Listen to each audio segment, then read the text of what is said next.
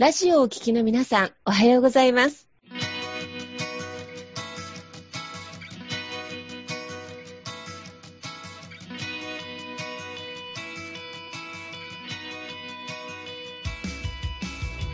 FM 那覇より毎週日曜日9時30分からお届けしております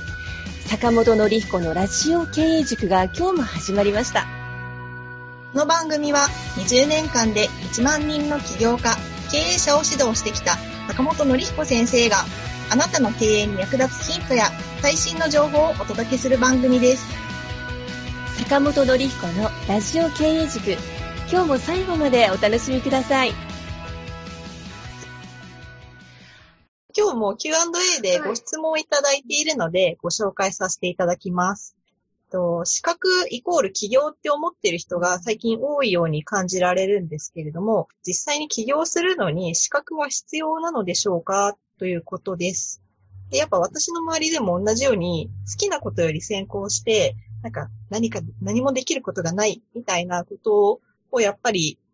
なんか最初に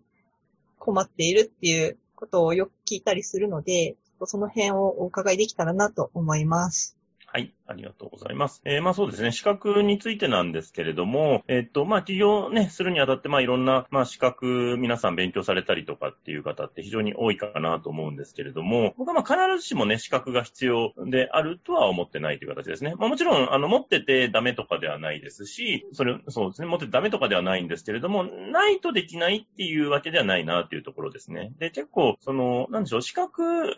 特にね、企業前の方とかは、あの、自分の自信のなさがね、なんか資格取ってたら、なんかうまくいくんじゃないかっていう、ちょっと錯覚に陥っちゃう場合が結構あるので、まあもちろんそれをね、活かして仕事するっていうこともあるんですけれども、あの、難しいなっていうのもあります。で、僕も昔、サラリーマンの時に、あの、中小企業診断士ですね、資格を勉強して、うん、まあ、あの、まあ、僕は途中まで1時、2時って試験があるんで、まあ1時まで受かったんですけど、まあ2時試験で落ちて、で、その後ね、もう一回受けるっていうのはちょっとやらなかったんですけれども、うん。なんかそれも、なんとなくこの資格取ったら何かできるかなっていう形で、まあやってて、で、ただ勉強してる間にこれ取ってどうなるんだろうっていうところが、まあ疑問が起こってきて、なかなかちょっとそこにね、身が入んなかったっていうところが あるので、で、なんで、なんで、まあ治療っていう意味では、あの、僕よく言うのが、まあ、あの、まあ、資格取るのも大事ですけど、それ以上にまずね、経験値積むっていうのはすごく大事かなと思います。はい。で、経験値って、あの、僕は何でもいいなと思うんですが、あの、最初ちっちゃいことでいいんですよね。なんか大きなことをするとかじゃなくて、例えば、なんでしょうね。なんか商売の原点っていう意味では、なんかね、例えばメルカリでなんか売ってみるとか、ね、ヤフオクでなんか売ってみるみたいな、そういう家にある不要品を売るみたいなところからスタートでもいいのかなっていうふうに思うんですね。なんかとにかく自分のなんか持ってるものであるとか、なんかそういうのをね、なんか人に教えてちょっとなんか、ね、えーなんかイベント開催してね、500円とかもらうとか1000円とかもらうとかでもいいんですけれども、そういうちっちゃいところ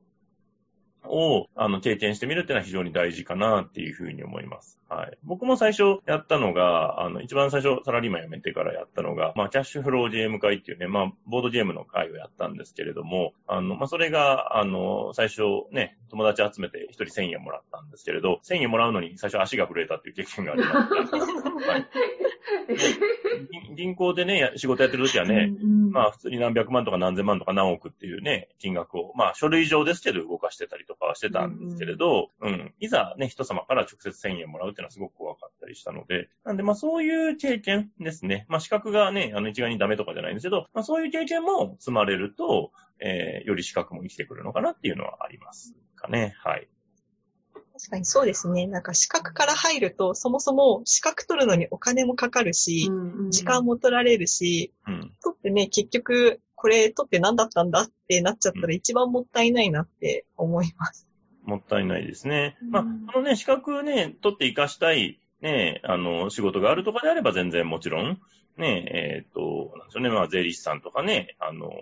社労士さんとか、ね、まあ、弁護士目指すとかっていうのは、あの、いいと思うんですけれども、結構資格取っても、いろいろ難しい部分があったりとかして、例えばね、行政書士っていう資格があるんですけれども、あの、今結構行政書士っていうのもね、資格結構、試験はまあまあ難しいんですけれど、ただ、取った後に、あの、独占業務がないんですよね。はい。うんうん、で、独占業務がないので、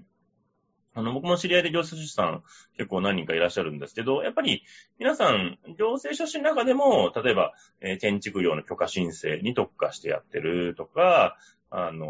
ー、なんだ、古物のね、そういう申請の代行をやってるとか、あと、ね、えー、まあ、いろんな、あのーなんだ、建設業のね、そういう、まあ、許可の関係のやつやるとか、なんかいろいろ特化して、ああと外国人のところやるとかまあなんか、仕事、あの、人によってやっぱ違うんですよね。その、行政書士っていう資格取ってもどう活かすかっていうところが違うので、大事なのはその資格取った先をちゃんと考えて勉強しておくってことが大事かなと思います。で、今、なかなかね、資料のね、資格取っても、えー、その資格だけで食べていけるってなかなか難しかったりするので、あの、資格取ったらもう安泰みたいな、ね。税理士さんだったら税理士の資格取ったら安泰みたいなのは基本ないので、その先のどうビジネス展開を考えるかっていうところですね。うん。そこを考えながら、まあ資格も勉強されると、より良いのかなっていうところはある、ありますね。はい。確かに、資格にとらわれるとなんか資格取るだけでやってるつもりになっちゃうというか、うん。なんか危険な気がします。そこだけしか見てないと。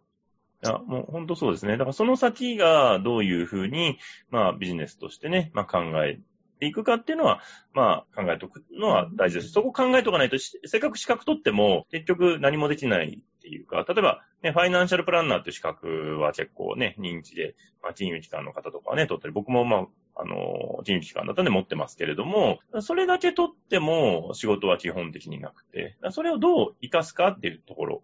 があるので、まあそこの部分をしっかりね、考えながら、あの、やっていかないと、なんか資格が取れたら仕事になるって思ってると難しいのかなというところですね。うん。ね、今、弁護士さんでもね、あの、資格取っても結構ね、最初仕事ないっていう方もいらっしゃいますから、大変だったりしますから。確かにそうですよ。これは本当にある、あの、体験談なんですけど、よくあの、はい、インターネットとかで、えっ、ー、と、企業に活かせるっていう触れ込みでやっぱり多くの資格もあると思うんですけど、うん、で、その方は、もうその資格を取ったら起業ができると思ったらしく、会社辞めちゃったんですよ。えー、うん。それで、まあ、あの、えっ、ー、と、事務所を借りて、パソコンを買って、えっ、ー、と、あと、まあ、資格は取られた後だったので、うん、それでそこで座るところから始めたらしいんですけど、うんうんは、やっぱりなかなかうまくいかなくって、うんうんうん、と言ったら資格で、資格があるイコールお客様が来てくださるっていうような、うんうんうん、そうそうイメージがあって、なんか大失敗したっていうことの紙とかね、うん、あって、したんですけど、結構これって笑い話じゃなくて身近である事例なんじゃないかなと思うので、うんうんうん、そうですね。で、で結構やっぱその資格取って、活かせる方って、やっぱね、営業力がある方はね、資格を活かしやすいんですよね。うん。う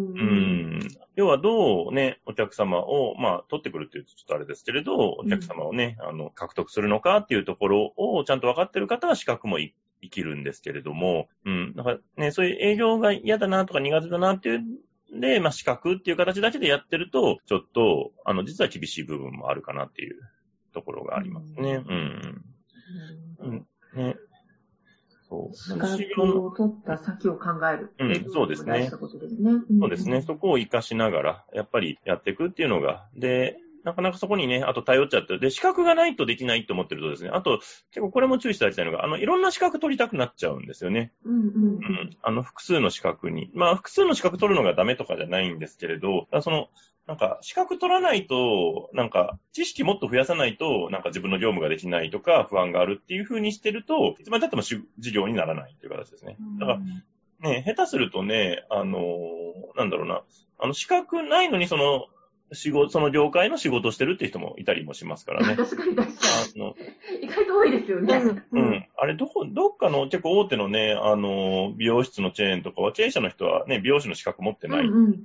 パターンもあったりしますから、うん。だからその資格持ってなくてもね、その資格の持ってる人を、まあ、マネジメントして業務を作っていくっていうこともできるので、うん、うん、必ずしも自分が資格取らないといけないっていうのは、あのー、そうですね。あの、ビジネスマンとしての発想としてはちょっと違う部分があるのかなっていうね。そういう人を使ってどうビジネス展開していくかっていうところをね、考えていくと、ね、新しい活用の方法っていうのがあるかなと思いますね。うん確かに。皆さんどうですか？そうですね。なんか、あの、結構、やっぱり自分の身近にもいるなって今やっぱ思い当たる人もいるし、それこそなんか経験値で採用されてる人とかもたくさんいるなっていうのを思い出したし、私自身もなんか資格ってあんまりなんか囚われてはいなかったなって思って、やっぱり自分で何か経験する方が早いっていう方が実感としてあったので、なんか資格、まあ資格を取ってその先ってさっきもキーワードがあったんですけど、じゃなくてやっぱりなんか経験から学ぶっていうところから入るのが近道っちゃ近道なのかなっていうふうに感じました。はいね。やっぱりそういう経験値積むってすごく大事だと思うので、ね、資格は決してダメじゃないんですけれど、そういう小さくね、あの、商売を始めてみるっていうのは、あの、非常に大事かなと。で、そういう経験値がね、あの、だんだん大きくなって、それがまあ、売れるって分かれば、えー、そこをね、拡大していくためにどうするかっていうのがね、考えていけると思うので、うん。あの、小さくてもいいんで、そういう経験積むっていうのは大事かなと思いますね。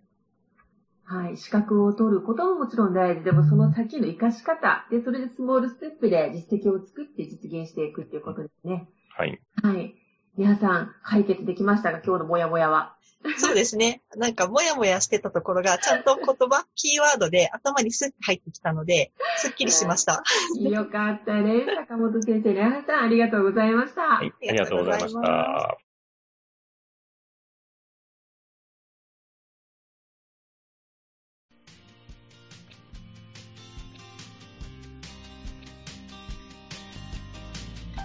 この番組では企業や経営についてのご質問を募集しております。こんなことで悩んでいます。